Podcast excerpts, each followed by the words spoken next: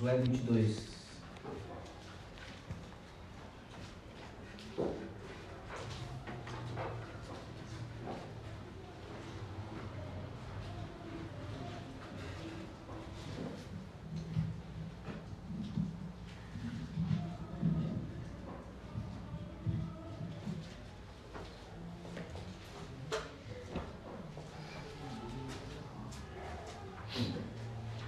Josué capítulo 22, é o texto que nós leremos. Finalmente retornamos a Josué. E mais três pregações e ele encerra Josué. Aí a gente começa a exposição de salmos, todos grande. Vamos orar. Senhor, obrigado pela tua palavra, obrigado, Senhor, pelo texto Josué 22. Obrigado por esse livro onde temos aprendido muitas coisas, Pai. Aprendido muito sobre unidade, Senhor. O fato de que os nossos pecados interferem na vida de outros, como vimos no capítulo 7. O fato de que nós devemos pensar, Senhor, da unidade não só no tempo presente, mas no futuro, e por isso deixarmos ah, memoriais para, aqueles, para a geração que virá, como vimos no capítulo 5, Senhor. Vimos como nós podemos servir ao Senhor com habilidades que não são necessariamente vistas como coisas espirituais, porque sacramentamos muitas delas, mas vimos como geografia pode honrar o Senhor, Pai, como vimos no capítulo 18. Nós temos aprendido muito, Senhor, com esse texto, com o livro de Josué, temos aprendido a respeito do Senhor e a fidelidade da Sua palavra, e como o Senhor é fiel em prometer e cumprir aquilo que promete, Senhor. Nós te damos graças, Senhor, porque podemos descansar e confiar no Senhor, na Sua palavra. E da mesma forma, nós queremos honrar ao Senhor, queremos ser edificados e glorificar o Senhor nessa noite, Pai, através desse texto de Josué 22. Fala nosso coração, usa minha vida, apesar de mim, apesar das minhas limitações. Ah, fala nosso coração, Pai.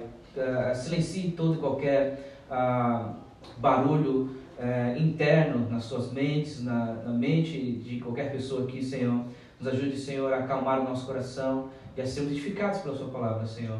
Que as, que as questões, que as, que as perguntas, que, que as dúvidas, Pai, possam ser, Senhor, eh, silenciadas, ou melhor, respondidas na Sua palavra, Senhor. Que as preocupações com as coisas da nossa semana possam ser de alguma forma respondido pelo menos parte delas aqui na Sua palavra, Senhor. Nós cremos que a Sua palavra é viva e eficaz e por isso nós confiamos e oramos por isso, Pai. Pedimos a Ti, Senhor, que o Teu Espírito Santo, esse mesmo que usou, que inspirou o autor do livro de Josué, Senhor, possa conduzir agora nossa mente e nosso coração para sermos edificados e recebermos o ensino que a Tua palavra tem para nós, Pai.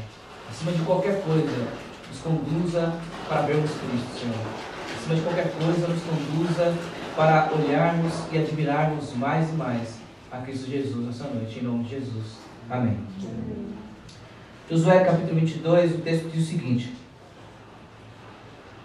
Então Josué chamou os Rubenitas, os Gaditas e a minha tribo de Manassés e lhes disse: Vocês fizeram tudo o que Moisés, servo do Senhor, lhes ordenou e também foram obedientes a mim em tudo que lhes ordenei. Durante todo esse tempo, até o dia de hoje, vocês não abandonaram os seus irmãos. Pelo contrário, tiveram cuidado de guardar o mandamento do Senhor, seu Deus.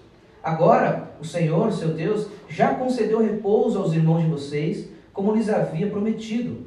Voltem, pois, agora e vão para suas tendas até que lhes pertence, que Moisés, servo do Senhor, deu a vocês do outro lado do Jordão. Mas tenham o maior cuidado em guardar o mandamento que, e a lei que Moisés, servo do Senhor, lhes concedeu, lhes ordenou. Que vocês amem o Senhor, seu Deus, andem em todos os seus caminhos, guardem os seus mandamentos, sejam fiéis a Ele e o sirvam de todo o coração e de toda a alma. Assim, Moisés, aliás, assim Josué os abençoou e os despediu, e eles foram para as suas tendas. Ora, Moisés tinha dado herança em Bazã, a meia tribo de Manassés, porém a outra metade da tribo, Josué deu herança entre os seus irmãos, deste lado do Jordão para o oeste. E Josué, ao despedi-los para as suas tendas, os abençoou e lhes disse: voltem para suas tendas com grandes riquezas, com muito gado, prata, ouro, bronze, ferro e muitas roupas. Repartam com seus irmãos o despojo que tomaram dos inimigos. Assim, os filhos de Rubens, os filhos de Gade e a meia tribo de Manassés voltaram e se, retira, e reti, se retiraram dos filhos de Israel em Siló, que está na terra de Canaã, para irem à terra de Gileade, a terra da sua propriedade, de que foram feitos possuidores, segundo o mandado do Senhor por meio de Moisés. Quando chegaram à região próxima ao Jordão, na terra de Canaã, os filhos de Ruben, os filhos de Gad e a meia tribo de Manassés edificaram um altar junto ao Jordão, altar grande e vistoso. Os filhos de Israel ouviram dizer: Eis que filhos de Ruben, os filhos de Gad a meia tribo de Manassés edificaram um altar da terra de Canaã, perto do Jordão, do lado dos filhos de Israel. Quando os filhos de Israel ouviram isso, toda a congregação dos filhos de Israel se reuniu em Siló para fazer guerra contra eles. E os filhos de Israel enviaram Finéias, filho do sacerdote Eleazar, aos filhos de Ruben, aos filhos de Gad e a minha tribo de Manassés. Com ele foram dez chefes, um de cada tribo de Israel, sendo cada um deles da casa de, seu, de seus pais, entre os grupos de milhares de Israel. Eles se dirigiram à terra de Gileade, onde estavam os filhos de Ruben, os filhos de Gad, a meia tribo de Manassés. Eles falaram, dizendo: Assim diz toda a congregação do Senhor.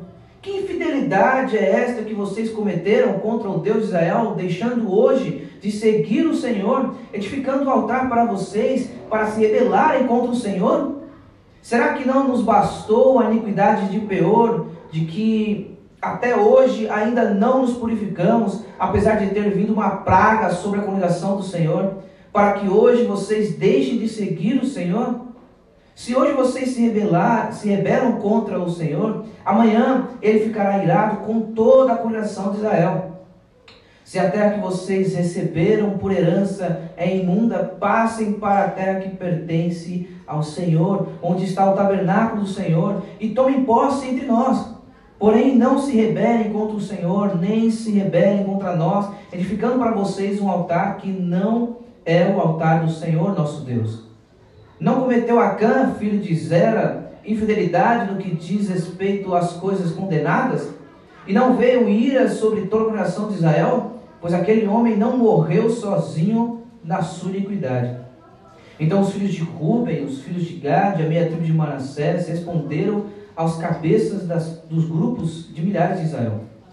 O poderoso Deus, o Senhor, o poderoso Deus, o Senhor, ele sabe e Israel mesmo o saberá. Se foi em rebeldia ou por infidelidade contra o Senhor que fizemos isso, não nos poupem a vida no dia de hoje. Se edificamos um altar para deixarmos de seguir o Senhor, ou para sobre ele oferecermos holocaustos e ofertas de cereais, ou sobre ele fazermos ofertas pacíficas, que o Senhor mesmo nos responsabilize por isso. Pelo contrário, fizemos isso por causa da seguinte preocupação: Amanhã, talvez os filhos de vocês dirão aos nossos filhos: O que é que vocês têm a ver com o Senhor, o Deus de Israel? Porque o Senhor pôs o Jordão por limite entre nós e vocês, ó filhos de Ruben e filhos de Gade. Vocês não têm nada a ver com o Senhor. E assim, bem poderiam os filhos de vocês afastar os nossos filhos do temor do Senhor. Por isso dissemos: Vamos edificar um altar, não para o holocausto, nem para sacrifício, mas para que entre nós e vocês, entre a nossa geração, gerações depois de nós, nos sirva de testemunho e possamos servir o Senhor na presença dele com os nossos holocaustos, os nossos sacrifícios e as nossas ofertas pacíficas.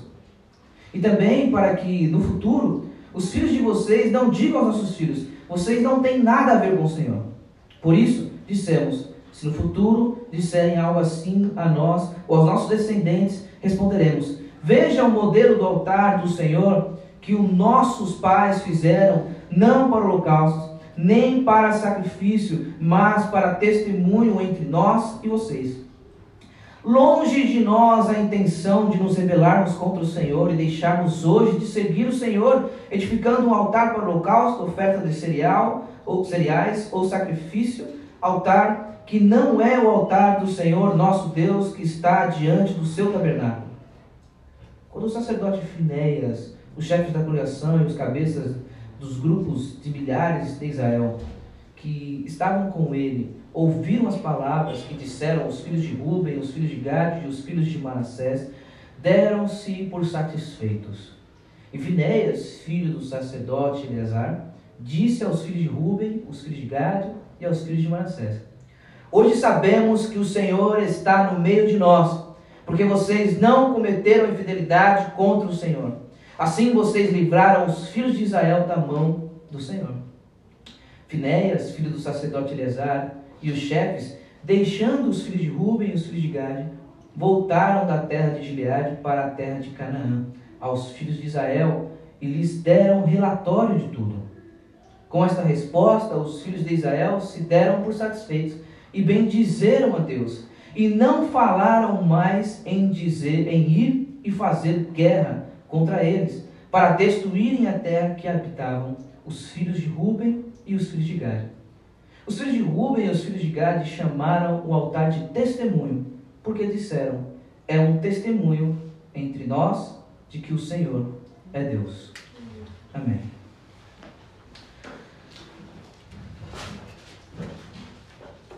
Glória a Deus. Os livros de autoajuda, eles normalmente têm um padrão de títulos, né? Então você vai ver muitos livros de autoajuda, não que agora, agora mudou um pouquinho, né? Mas tem sempre assim, regras, né? 12 regras para é, como isso, sete passos, é, sabe? Tem sempre um como isso, como fazer, como, né? Como alcançar uma mente eficaz, como alcançar uma mente altamente eficaz, aí vai aumentando, né? E tal. Então sempre tem um, um passo, um, como se fosse um, uma estrutura que você seguir esse passo 1, 2, 3 e 4, vai dar certo, né? Ah, eu não quero questionar aqui se funcionam ou não esses passos, embora eu o questione se funciona ou não, porque vai muito da experiência, às vezes, do autor e tudo mais. Mas o ponto é que, é, que na Bíblia nós, às vezes, vemos alguns como. Sabe? Como alcançar isso, como fazer isso, como alcançar misericórdia. Confesse e deixe. Você vai alcançar misericórdia, certamente. Entende?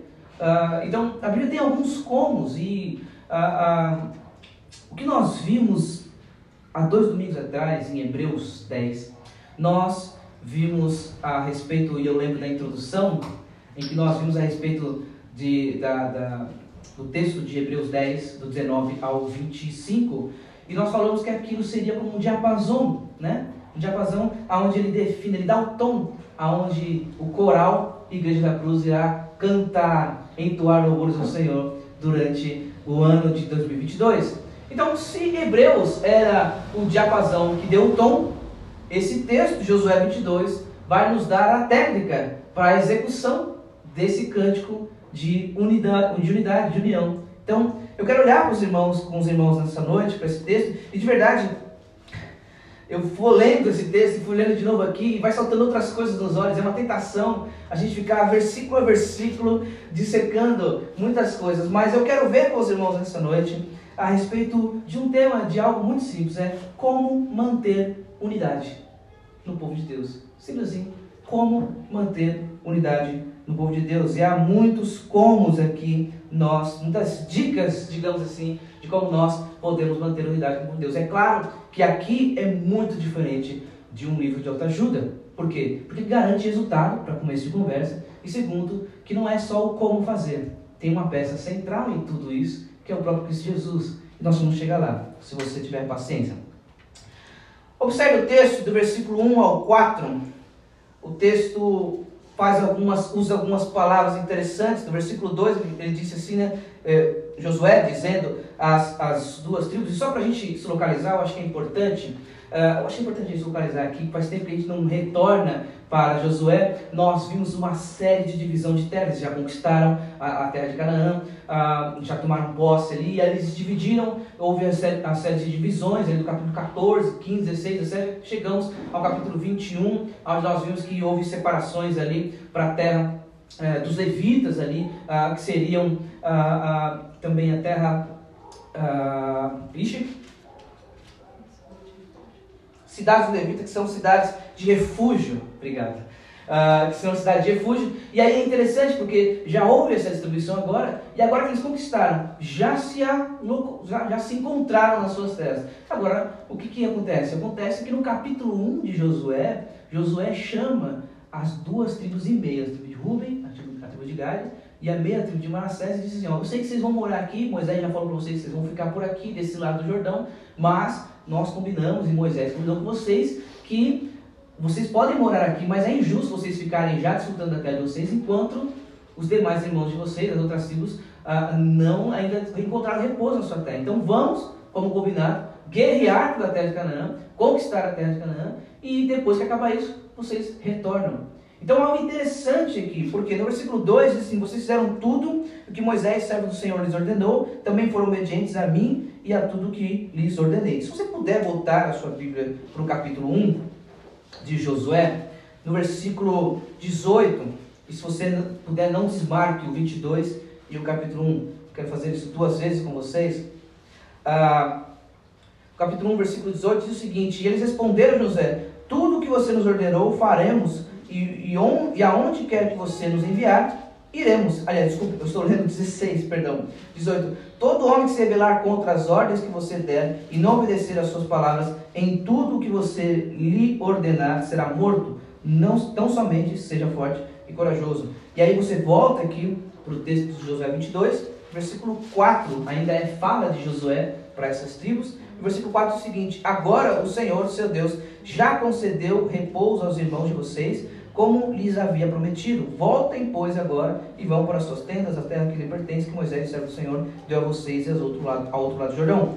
No capítulo 1, no versículo 15, há o mesmo uso de linguajar. No versículo 15, aliás, no capítulo 1, versículo 15 diz o seguinte: Até que o Senhor conceda descanso aos irmãos de vocês, como deu descanso a vocês, e eles também tomem posse da terra que o Senhor, o Deus de vocês, lhe dá. Depois vocês poderão voltar e tomar posse da terra que Moisés, servo do Senhor, lhes deu por herança deste lado do Jordão para o nascente do sol. O que nós percebemos aqui é que há o mesmo linguajar do texto de Josué 1 e Josué 22. Josué está dizendo como um mesmo linguajar, como uma ligação de cumprimento, de cumpriu-se aquele combinado.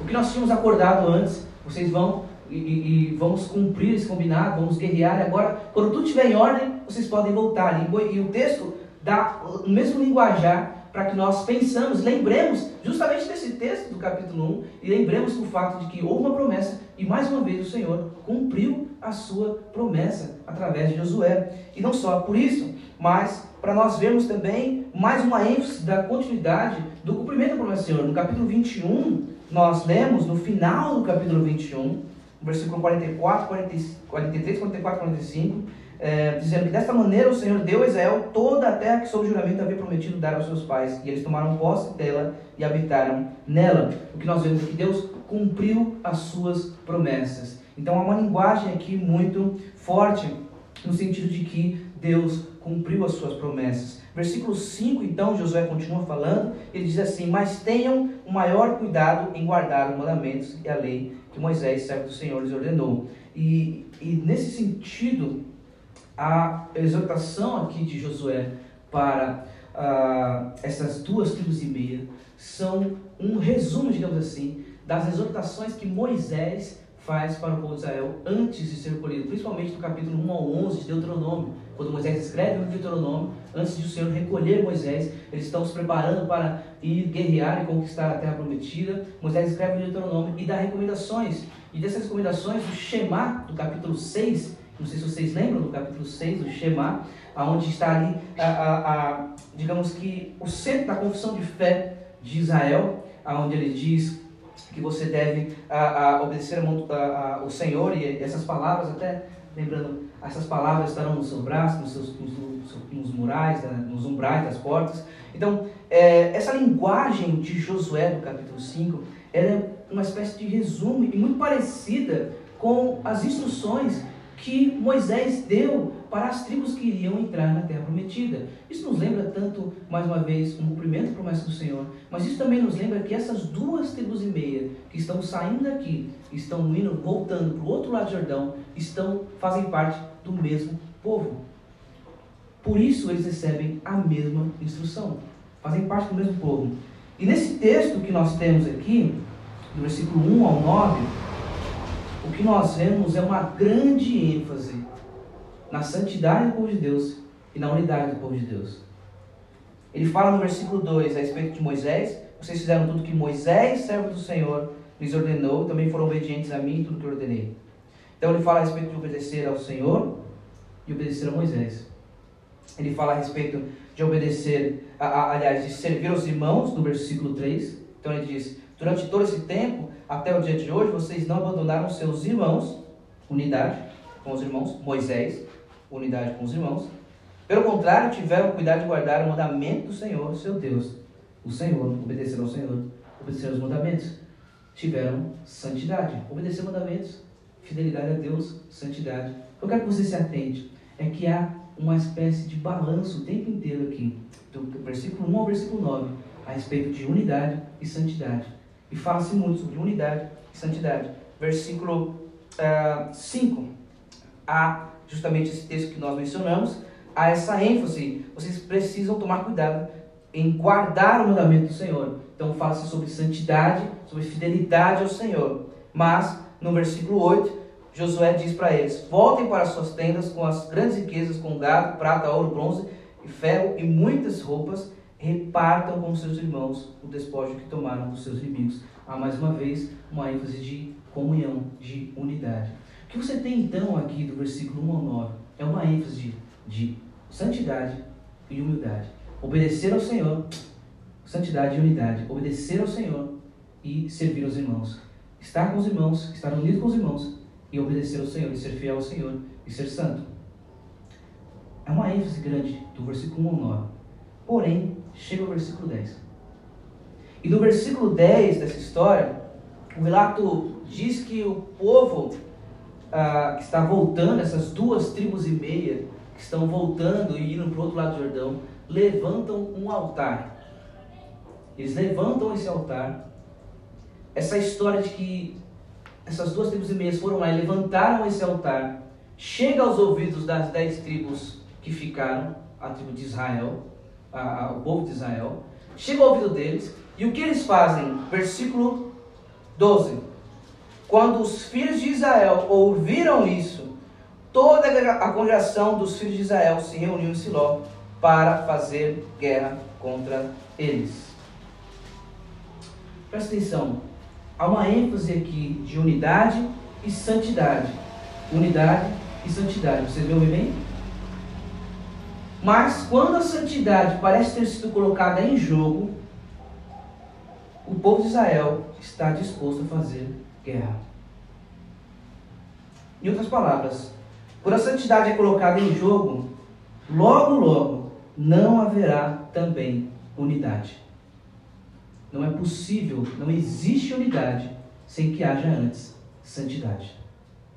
Uma coisa, a, a, uma coisa não está desvinculada à outra, não está é, é, separada uma da outra. Ambas estão interligadas. É por isso que nós lemos o texto do Salmo 133, que fala com bom e completável é que os irmãos vivem em união. E o que você percebe no, versículo, no verso 2, a respeito do óleo que desce na cabeça, a barba e a gola, você tem o Monte Hermon, que desce, o orvalho do Monte Irmão, que desce para a Sião. Então o que você tem aqui? Você tem uma relação com em cima e desce para baixo. Por isso nós lemos o Salmo 133, porque o que mostra é que não há como ter um relacionamento a, a, separado entre amar a Deus e amar ao próximo. Você não consegue amar ao próximo realmente se você não ama a Deus sobre todas as coisas. Essa é, é, é, uma ordem comum. O fato de ter essa ordem, essa estrutura, amarás ao Senhor teu Deus sobre todas as coisas, depois ao próximo como a ti mesmo, mostra de que você não consegue amar ao próximo a ti mesmo sem que antes ame a Deus sobre todas as coisas. É por isso que há essa relação de alto e desce. O que nós precisamos entender então é que o fato de estar relacionado com o nosso Deus é que irá produzir unidade entre nós. E note que não é a criação do altar aqui que é o primeiro, ou, ou digamos, é o primeiro inimigo da unidade dessas tribos. O primeiro inimigo da unidade dessas tribos não é em si a construção, o levantamento do altar, mas é a fofoca. E deixa eu colocar fofoca entre aspas, porque depois vão se resolver o assunto. Fofoca é quando fica só aquela conversa, mas não resolve o problema, né? Então, o que você tem aqui é que o versículo 11 diz assim: Os filhos de Israel ouviram dizer, sabe? O famoso diz que. Então, diz que, né? Diz, viu esse, esse, esse, resumo, né? Então, diz que é, Fulano, diz que aquilo, diz que a pessoa X. E, então, o que começa a causar ali separação é esse, o diz que, sabe? E o que nós vemos é que, então, esse diz que falava a respeito de que levantaram o altar. E se levantaram o altar em outro lugar, é porque eles vão começar a adorar outros deuses. E se vão começar a adorar outros deuses, então nós temos que fazer guerra. Por quê? Porque se a santidade está em jogo, não faz sentido manter unidade. Não há unidade sem que antes haja santidade. Não dá para ter uma coisa. Então, como manter a unidade? Há muitos como manter a unidade aqui, daqui para frente. Do versículo 12 até o versículo 34, há muitos como manter a unidade. E algumas coisas que eu quero, então, nesse texto, pensar com os irmãos, é que como manter a unidade quando você ouve a respeito de um irmão que está pecando? Como nós podemos manter a unidade quando você ouve a respeito de um irmão que está pecando? Quatro coisas que você precisa fazer. Quatro coisas que você precisa fazer. A primeira dela é estar disposto a guerrear. Parece estranho estar disposto a guerrear e unidade. Parece que as coisas não condizem.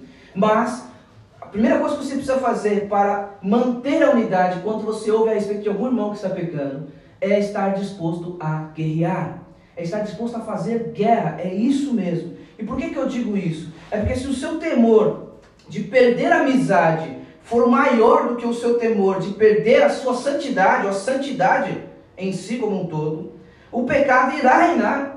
E aí você não vai ter nem santidade nem unidade, porque não há unidade sem que haja santidade. Então você precisa estar disposto a amar primeiro a Deus sobre todas as coisas. E o segundo mandamento é semelhante a esse, é o próximo a ti mesmo.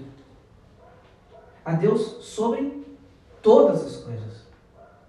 Fidelidade a Deus sobre todas as coisas. Então, se o teu temor de perder a amizade for maior do que perder a santidade, você não vai estar disposto a fazer guerra. E logo não haverá correção do pecado. Se não haverá correção do pecado, logo não haverá unidade. Esse é um exemplo de que a verdade é mais importante do que a unidade. Inclusive, há uma frase, e eu confesso que eu não sei a fonte, então não quero cometer o, o, o, o risco de dizer que ele falou sem ter certeza. Mas algumas pessoas dizem que Lutero diz essa frase: prefiro estar separado pela verdade do que unido pela mentira. A verdade é mais importante. Não porque a verdade divide, embora em alguns termos ela faça isso mas porque não há unidade verdadeira sem que antes haja verdade. Segunda coisa que você precisa fazer quando você ouve a respeito de irmão que pecou, você precisa ir até o seu irmão. Do versículo 13 até o versículo 15, o que nós vemos é que antes deles saírem guerreando, eles falaram assim: não, o texto diz que uh, eles ficaram, eles ficaram prontos ali para fazer guerra contra eles. Mas antes de sair lá e chegar destruindo tudo, nós devemos tomar cuidado. E tem um perigo nós fazermos guerra em nome da santidade, em nome da verdade, e escolher as nossas guerras sem antes se informar primeiro. Sem antes de fato se informar o que está acontecendo. Então a gente fala assim, poxa, a gente precisa estar disposto a guerrear, mas há um grande risco se nós encerrarmos o texto aqui. Porque se nós encerrarmos o texto aqui, você vai sair fazendo guerra com todo mundo, com todo mundo sem antes se informar direito. E olha a sabedoria de Israel aqui a lidar com essa questão. O que eles fazem? Eles estão dispostos a guerrear sim, mas antes disso, eles enviam Finéias e dez chefes de cada tribo, representando cada tribo, para ir lá ver o que está acontecendo. Eles vão até o irmão. Eles vão até ele. Se o enterro encerrasse ali, ia ter só sangue para todo lado. Eles não ficaram simplesmente conjecturando. Por isso que eu digo que, graças a Deus, o texto continua aqui, porque do contrário seria, de fato, fofoca o que chegou até isso, e morreria ali. Mas eles não ficaram conjecturando, dizendo, eh, ou deduzindo através do que eles viram. Não, não, alguém disse lá que subiu um monte, então, é, subiu um altar, então eles estão adorando outros ídolos, vamos lá guerrear com todo mundo. Vamos todo mundo. Porque se é isso, logo aquilo, está tudo certo. Eles foram até os seus irmãos. É como se. E deixe-me ser bem, bem. Deixe-me ser bem, bem claro com os irmãos. É, já ouviu. Estou cheio das expressões. Já ouviu aquela expressão? É, então, aí a pessoa agiu assim, como se dissesse. Já viu isso? Como se. Como, então falou assim, mas como se dissesse. Falou isso, como se dissesse aquilo, e aí fica só deduzindo. Isso é um grande risco. Porque se você fica nisso, você tem um, um motivo, entre aspas, nobre, você diz, não, a gente precisa corrigir a santidade do povo de Deus, vamos lutar por isso. Mas se você fica só na dedução e não vai até o sermão, você também está pecando. Note como isso é parecido com as instruções de Jesus em Mateus 18.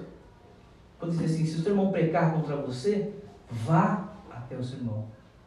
Vá até o seu irmão. Nós precisamos fazer isso. E não só ir até o seu irmão. Observe que quando Finés chega lá, ele começa a falar com essa galera. E ele fala do versículo 16 até o versículo ah, 20. E do versículo 16 até o 18. E no versículo 20, o que Finéas faz é encorajar e alertar esses irmãos que estão possivelmente pecando contra o Senhor. É exatamente isso que ele faz. Ele não vai só apenas lá para condenar os irmãos. Ele não vai lá e diz assim: ó, vocês estão adorando outros deuses e nós vamos aqui guerrear com vocês. Ele vai até o seu irmão, mas ele não vai só para condená-lo, ele vai para encorajá-lo e alertá-lo a respeito do perigo do pecado. Por isso ele fala de Peor no versículo 17 e por isso ele fala de Acã no versículo 20.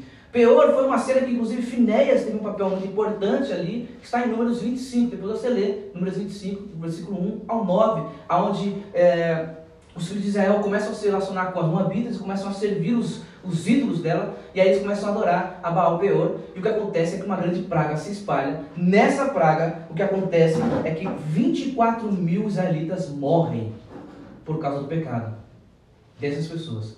Então, depois ele menciona no versículo 20 a respeito de Acã. Acã é esse homem do capítulo 7 que nós já vimos, aonde Deus falou: lutem lá em Jericó, mas não peguem nenhum despojo. Todos os despojos serão levados para o templo. E aí Acã viu lá a, a manta babilônica, falou: Poxa, isso aqui é tão bonitinho, guardou para ele.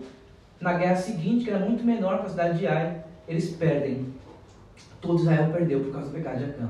E não só isso, a família dele foi levada junto com ele para a morte.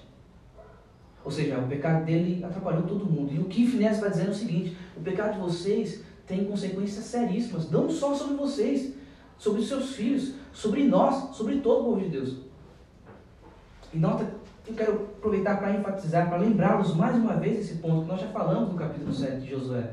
É um grande engano pensar que o nosso pecado afeta só nós mesmos. Nosso pecado afeta todo o corpo, todos aqueles que estão à nossa volta.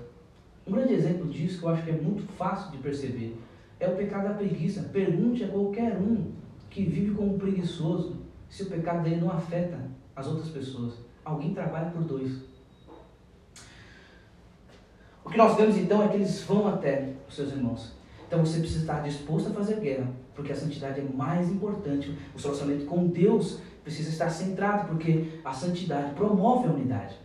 Agora, você precisa além de estar disposto a fazer guerra, ir até o seu irmão. E não apenas ir até o seu irmão para condená-lo, mas para encorajá-lo e alertar a respeito dos perigos do pecado.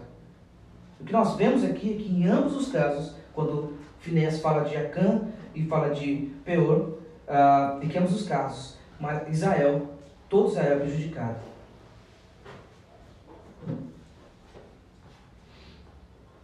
Há uma quarta coisa que nós precisamos fazer aqui.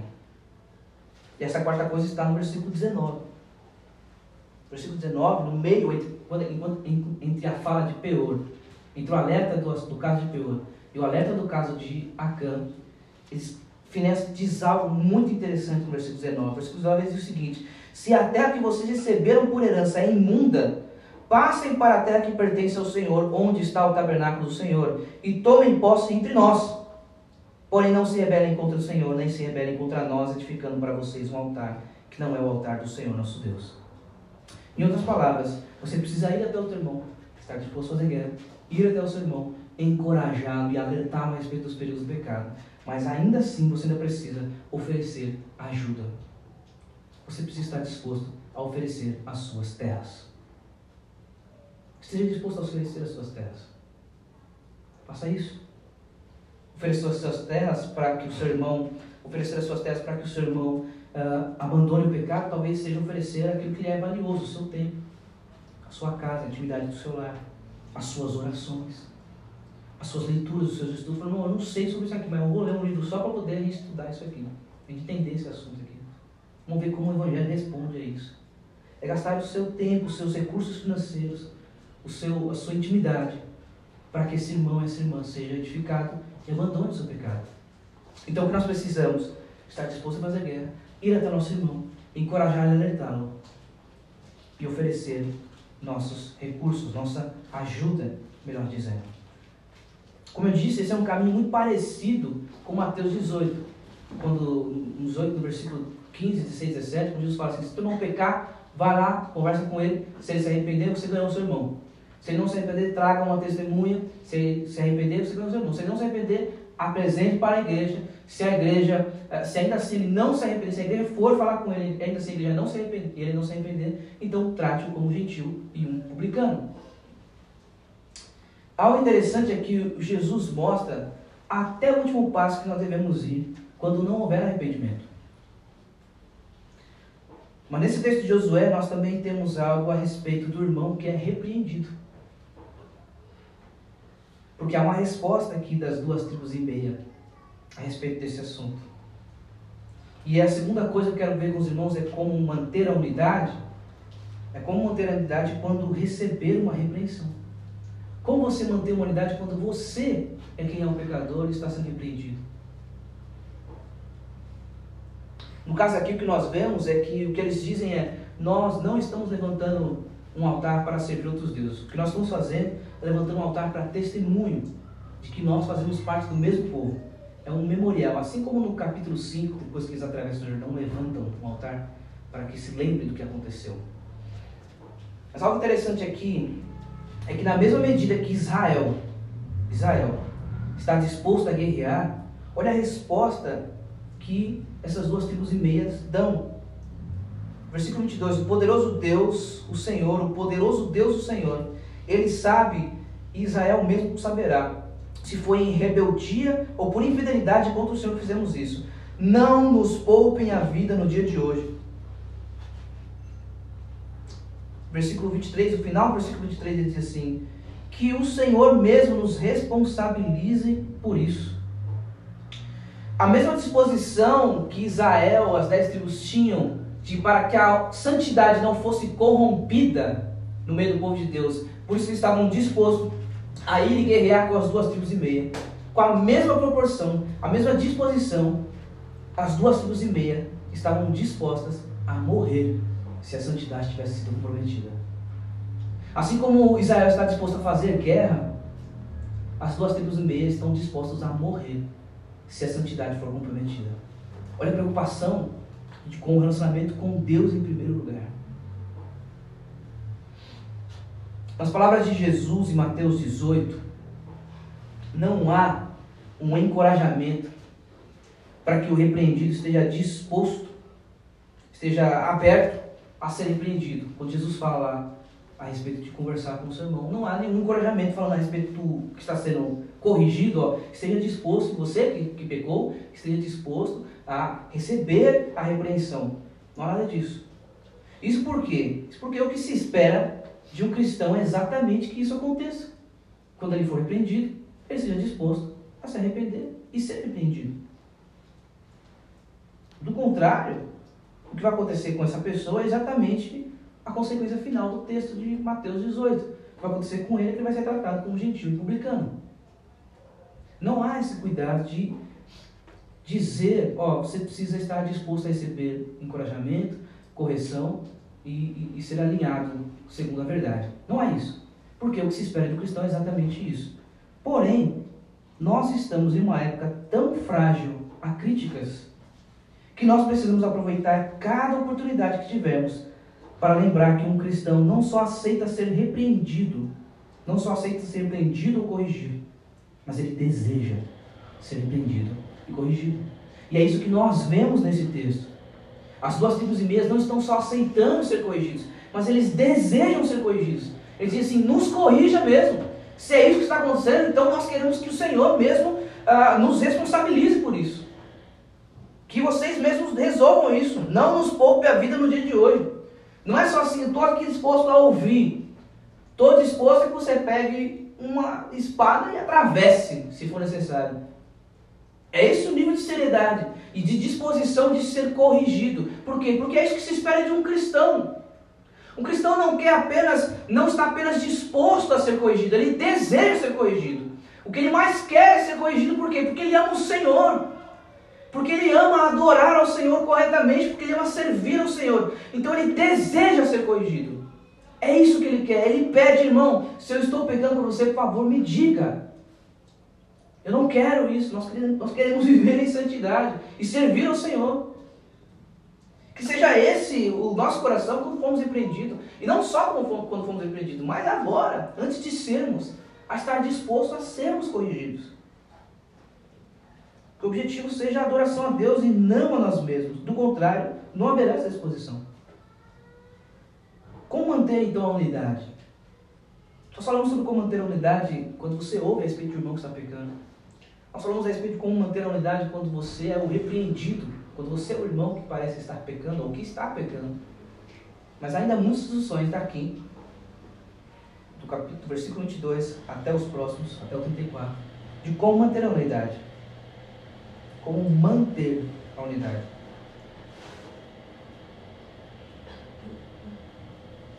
Eles não estão apenas dispostos a morrer para manter a santidade, note isso.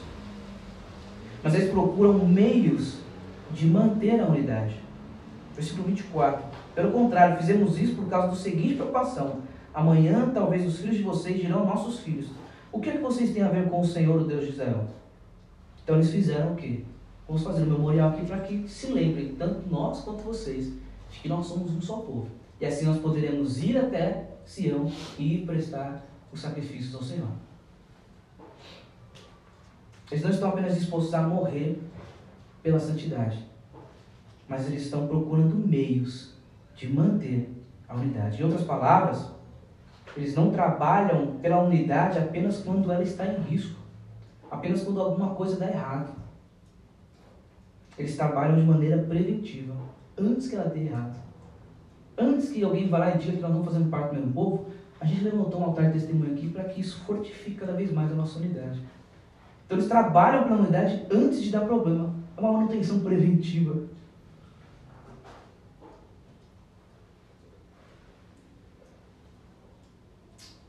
Deixa eu fazer essa pergunta a você. E que o Senhor fale ao seu coração. Há de fato uma preocupação com a unidade da igreja? Nós temos falado muito sobre isso já. Mas há de fato uma preocupação com a unidade da igreja? Ou apenas quando você se sente carente, que há uma preocupação com a unidade da igreja? Porque aqui não havia de fato um problema, mas eles preveniram, porque a preocupação é com a unidade mesmo do povo de Deus.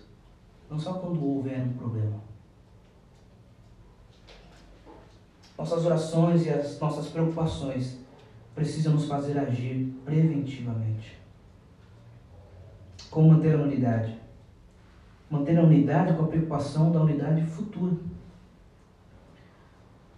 Versículo 26.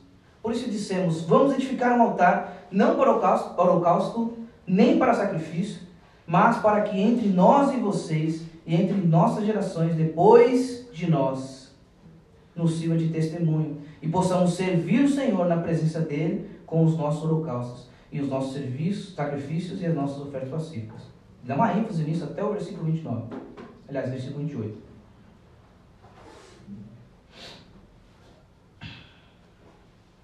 A preocupação com a unidade não é apenas agora, mas com o povo que virá. Não é apenas só com aquele povo, mas com todo o povo de Deus. Não só aquele momento, mas todos os que virão. Então a sua preocupação com a unidade precisa ser uma preocupação com a unidade do corpo de Cristo, não com a sua unidade. Vou repetir. A nossa preocupação com a unidade precisa ser a preocupação com a unidade do corpo de Cristo e não com a sua unidade apenas. Estavam preocupados com a sua unidade, nós precisamos cuidar disso, mas não a preocupação só com a sua unidade, mas com a unidade de todo o povo de Deus. Por isso estão pensando na geração que virá depois e de problema que pode acontecer. Porque estão pensando na geração futura, porque a preocupação é com a unidade de todo o corpo de Deus, todo o corpo de Cristo. Terceira maneira de como manter a unidade. Então, esteja preocupado e disposto não apenas a morrer pela santidade, mas em fazer algo preventivo para manter a unidade. Não esteja preocupado apenas com a unidade da igreja da cruz, mas com todo o corpo de Cristo. Há um livro que eu não li e pretendo ler assim que possível, chamado Teologia Sinfônica. E há um outro livro uh, do Pedro Dutti, chamado Igreja Sinfônica. Ambos os livros estão preocupados em falar sobre a teologia e sobre a igreja, de forma de como ela mantém-se unida, mesmo com tradições às vezes diferentes. Nossa preocupação precisa ser a unidade de todo o corpo de Cristo. Terceira coisa, a unidade precisa existir para além do espaço geográfico. Unidade precisa existir para além do espaço geográfico. Note como eles estavam querendo manter unidade com aquele povo. Morando do outro lado do Jordão, mas ainda assim unidos, por meio da sua confissão. Nós servimos ao mesmo Deus. A sua confissão é que mantém o povo unido, não o espaço geográfico. Não é Jerusalém nem Samaria. O que nos mantém unidos é a nossa confissão em Cristo Jesus. Por quê? Porque Acã estava no mesmo lugar que Israel, mas não estava unido. Por quê? Porque não houve temor a Deus. Estava dividido o povo de Israel. Agora, uma experiência que nós experimentamos, eu acredito que não só eu, mas muitos de nós, é quando nós vamos visitar um lugar, uma festa que tem mais crentes, outras pessoas. Eu experimentei isso hoje. Você vai para um outro lugar que tem outros crentes, e você percebe que você tem comunhão com eles, você nem conhecia essa pessoa. Você nem sabia quem que era. Aí você fala com ele, Pai Senhor, meu irmão, tudo bem com você? Tudo bem? Vai cultuar hoje? Vou cultuar hoje, vou para a igreja hoje à noite. Por quê? Porque não é questão de espaço geográfico. Estou encerrando. E toda vez que eu falo estou encerrando, não quer dizer nada, vocês sabem disso. Volta-se a dar uma ênfase na unidade e santidade. É algo interessante, então, que acontece. Eles dão esses sinais, eles dão essa resposta, dizem: não, as preocupações estão com a nossa unidade, justamente isso.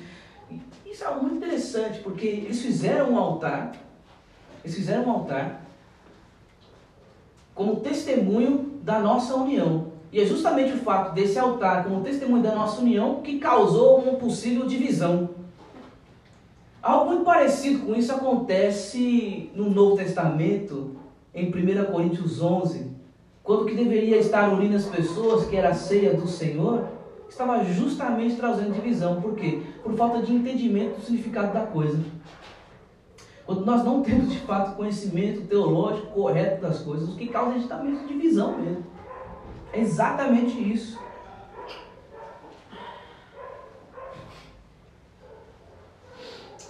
Versículo 32. Eles se dão satisfeitos com a resposta, eles voltam, retornam. Finéias, versículo 32, filho de sacerdote Eleazar e os chefes, Deixando os filhos de Ruben e os filhos de Gad, voltaram à terra de Gileade para a terra de Canaã, aos filhos de Israel. Eles deram relatório de tudo. Eles deram relatório de tudo.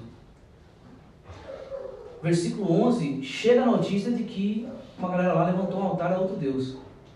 Eles vão lá, eles conversam, dispostos a fazer guerra, vão até o seu irmão, conversam, encorajam, alertam o seu irmão, estão, oferecem os seus recursos, oferecem ajuda para que eles não pequem. Eles entendem que é um mal entendido, porque essa outra, essa, essas duas tribos e meias também estão dispostas a morrer em nome da, da santidade do serviço ao Senhor. Estão também preocupados com a unidade, por isso levantaram um altar, pensando na geração futura e não só na, na presente. Então eles recebem toda essa informação e voltam.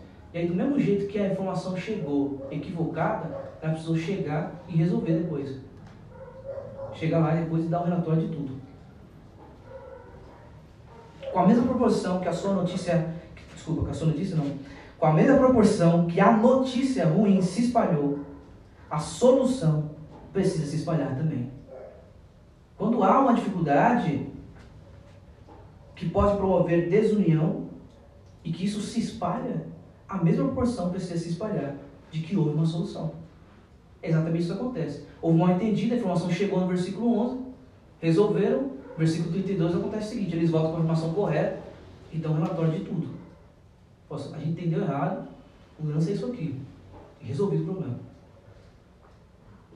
Para que isso não continue acontecendo, girando.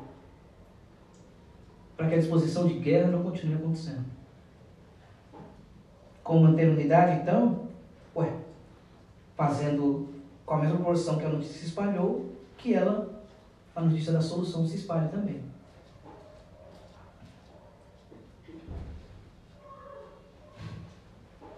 Eu amo vocês. Por vezes a nossa motivação em espalhar o problema é maior do que a nossa motivação em espalhar quando resolve. Que o Senhor nos ajude. Precisamos tomar cuidado com isso. Com anterioridade,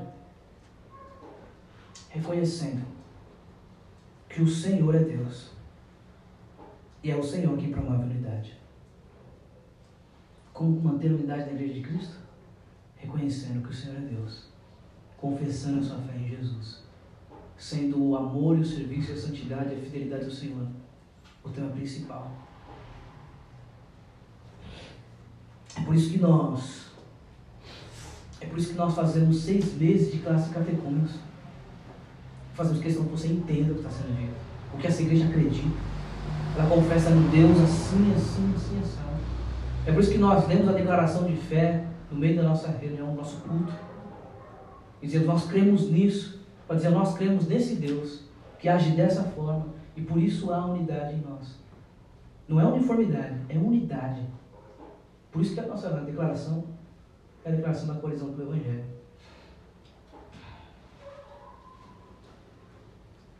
Nossa, nosso interesse em fazer a classe catecúmenos, em ter a declaração de fé nas nossas reuniões, é justamente promover unidade. É esse o interesse. Não é gerar um monte de calvinos nessa igreja, um monte de bacharéis em teologia. Se for, amém, glória a Deus por isso.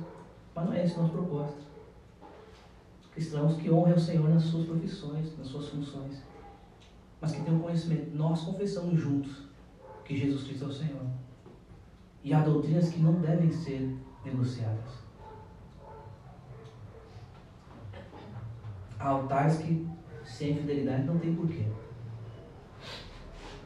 Mas note, falei aos irmãos que o meu interesse é dar Jesus a vocês. Nosso interesse é sempre dar Jesus quero dar Jesus a essa igreja. Jesus é o centro da nossa vida. Jesus é o centro da nossa existência. Jesus é o centro dessa igreja. Jesus é o centro da nossa unidade.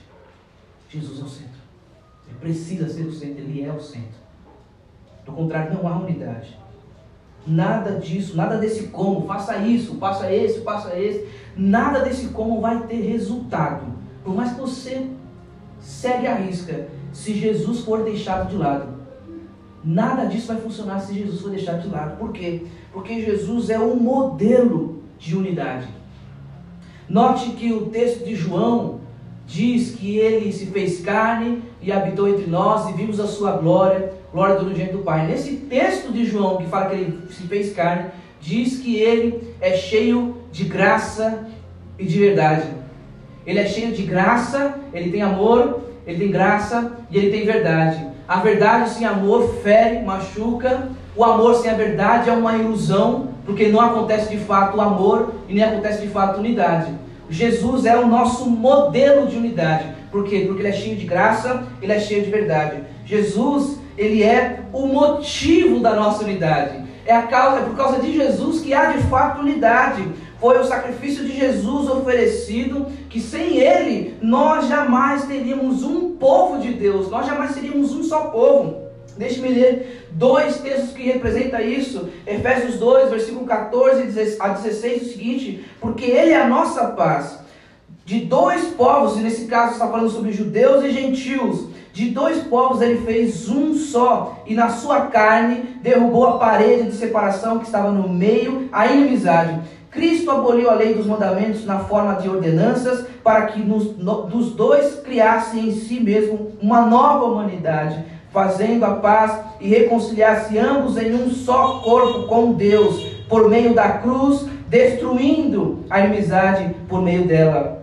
Gálatas 3, 26 a 28 diz: Pois todos vocês são filhos de Deus mediante a fé em Cristo Jesus. Porque todos vocês que foram batizados em Cristo, de Cristo se revestiram. Assim sendo, não pode haver judeu, nem grego, nem escravo, nem liberto, nem homem, nem mulher, porque todos vocês são um em Cristo Jesus, não tem a ver com afinidades, não tem a ver com gostos musicais, não tem a ver com o estilo de se vestir, a maneira de se de, de curtir música, não tem a ver com isso, tem a ver com crer em Cristo. Por isso não é mais grego, não é mais judeu, Cristo é tudo em todos. Cristo é não só o modelo de unidade, mas Cristo é o motivo, é a causa, é o que nos trouxe a unidade de fato. Cristo Jesus é o propósito da unidade. Se você não entendeu nada, guarde isso. Cristo é o propósito da unidade. O interesse de falar a respeito do discipulado mais enfaticamente esse ano, o desejo de falar mais sobre unidade enfaticamente esse ano, não tem a ver apenas com os nossos deleites, embora haja isso, e acontece isso para a glória de Deus, de fato nós desfrutamos disso, de fato nós somos edificados por isso, mas o interesse principal não é isso. Cristo é o propósito da unidade. Ele é o centro da unidade. Jesus é revelado tanto na santidade como na unidade. Lembre-se de que Jesus pegou uma toalha, lavou os pés dos seus discípulos, e após lavar os pés dos discípulos, se não me engano, no versículo 35 de João 13, ele diz: E nisto saberão que vocês são os meus discípulos, vocês amarem uns aos outros. Amor, e deixe-me trocar a palavra aqui. Amor, unidade, testifica de que somos filhos de Deus.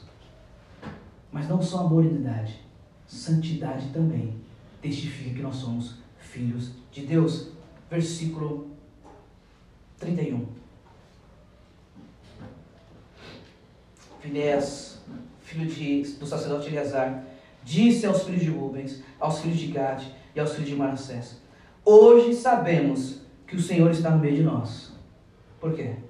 Porque vocês não cometeram fidelidade contra o Senhor. Essa comunidade mostra a presença de Deus no meio do seu povo. A santidade também mostra a presença de Deus no meio do seu povo. Ambos estão interligados. Ambos apontam para Jesus.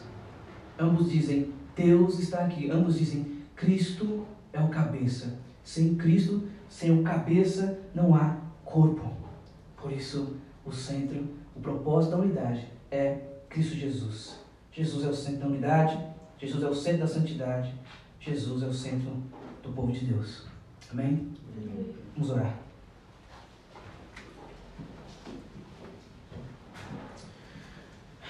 Senhor, nós rogamos a Ti, Pai.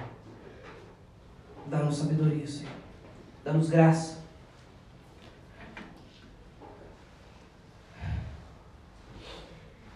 Abre os nossos olhos e nos conduza, Pai, para que de fato sejamos uma igreja que testifique o Senhor. A Senhor há deficiências em nós, Pai. Tanto às vezes em santidade, porque somos pecadores. Somos justificados sim, santificados sim, já, mas ainda não completamente. Vai completar no dia de Cristo e por isso nós ainda pecamos, Pai. Por isso rogamos a Ti, Pai. Afaste de nós o pecado, Senhor. Pecado este que não só nos afasta do Senhor, mas afasta uns dos outros. Aliás, por causa de Cristo Jesus, nós podemos nos aproximar do Senhor, Pai, e ter nossos pecados perdoados, e por isso nós te louvamos. Porque Quem encontra o Senhor Jesus Cristo também encontra a sua igreja, o povo de Deus. E por causa da união com o Senhor Jesus Cristo, nós temos união uns com os outros, Pai. E por isso nós oramos, nós rogamos, Deus, em nome de Jesus. Nos ajude, Senhor. Nos ajude, Senhor. Porque nós precisamos ser edificados. Precisamos ser santificados. Precisamos edificar uns aos outros em união, mas acima de tudo, precisamos que o Senhor seja testemunhado. Que assim fique claro que o Senhor está entre nós. Porque nós não seremos infiéis ao Senhor. Porque nós não seremos infiéis uns aos outros.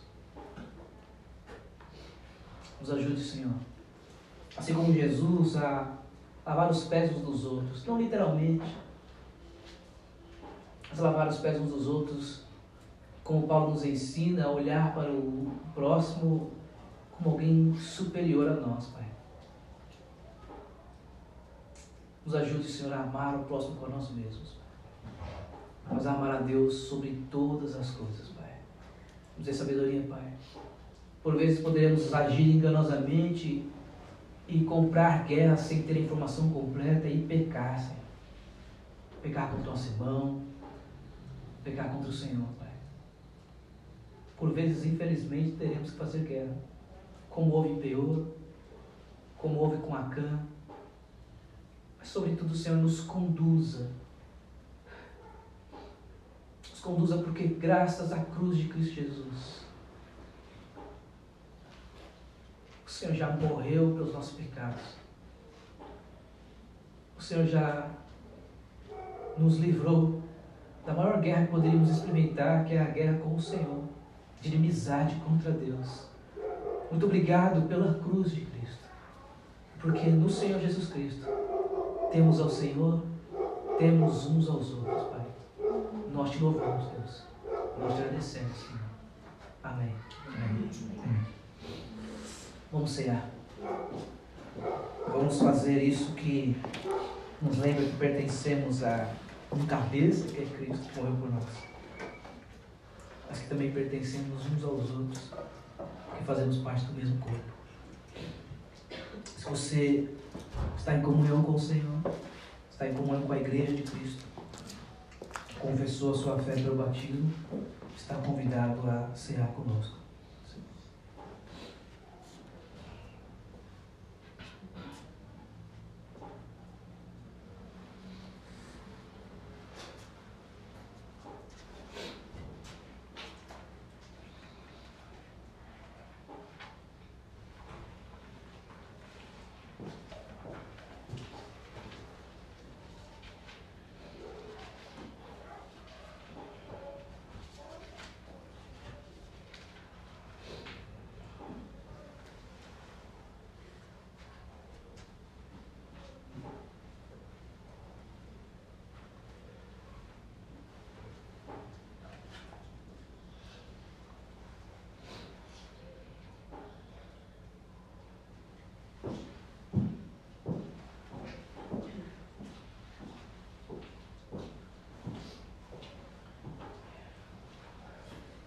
Use esse tempo para continuar orando, falando com o Senhor.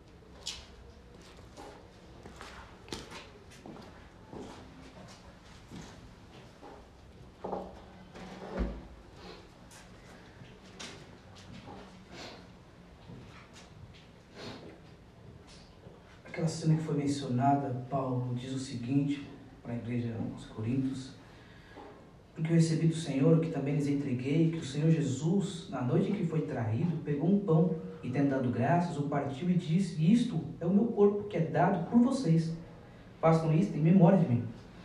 Do mesmo modo, depois da ceia, pegou também o cálice, dizendo: Este cálice é a nova aliança no meu sangue. Façam isto todas as vezes que beberem, em memória de mim. Porque todas as vezes que vocês comerem este pão beberem o cálice, vocês anunciam a morte do Senhor até que ele venha. Por isso, aquele que comer o pão ou beber o cálice do Senhor indignamente será réu do corpo e do sangue do Senhor. Que cada um examine a si mesmo e assim coma do pão e beba do cálice. Pois quem come e bebe sem discernir o corpo, come e bebe juízo para si. Que você examine a si mesmo e reconheça que a salvação está em Cristo Jesus, que se aproximar do Senhor não depende das suas qualificações, mas de reconhecer justamente que é desqualificado para isso. Somente em Jesus isso pode acontecer. Se você não faça dessa experiência algo individual, mas que você também discirna o corpo. Você faz parte do corpo. Você está em Cristo, você ganhou também uma igreja. Comamos o pão, bebamos o suco.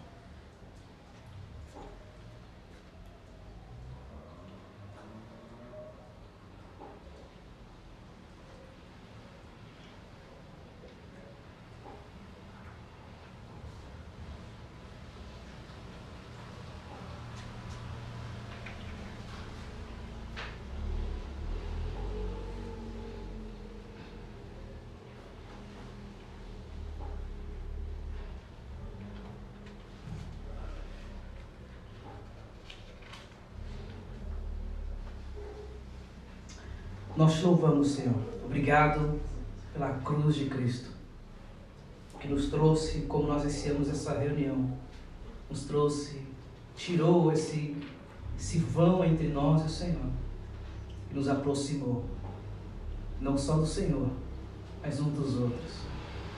Obrigado, Senhor.